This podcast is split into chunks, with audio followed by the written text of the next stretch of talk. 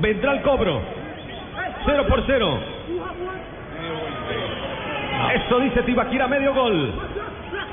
Pereira se suelta. Hablamos de Alvarito, la pelota va arriba, se soltó. El Cebollita la tiraron arriba, la bajaron. Cebollita.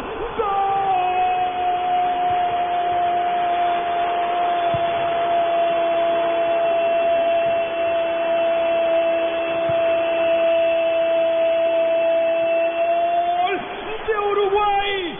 De Uruguay, Cebollita, bendito sea Cebollita. El primer gol, minuto 52, la pelota la bajaron. Aparecía Cebollita que se había soltado. No lo tuvieron en cuenta en la primera acción. En la segunda la manda a guardar. Señoras y señores, al minuto 52, Uruguay tiene uno.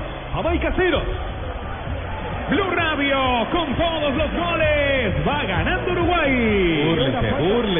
De una falta que no había sido, nos lo decía Rafa Sanabria, y también Tito Puchetti decía, nada más peligroso que un tiro libre de una falta que no fue.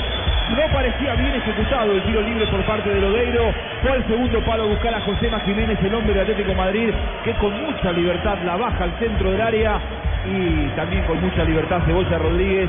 Denota que está enfrentando Uruguay a un equipo casi amateur, porque que le hayan cabeceado de esa manera, casi en el área chica, no se puede creer. Lo gana Uruguay jugando realmente mal ante Jamaica. Muy ingenua la defensa de Jamaica. Primero lo marca cuando viene el centro de un lado para el otro, pero cuando ya el balón pasa, lo suelta y empieza a referenciar la pelota. Ahí encuentran a Cebollita y gol de Uruguay. ¿Cuál es el jugador del gol? ¿Cuál es el jugador que dice sí, siempre se puede? Cristian Cebollita Rodríguez, nueve goles en 85 partidos con la selección uruguaya. Siempre se puede.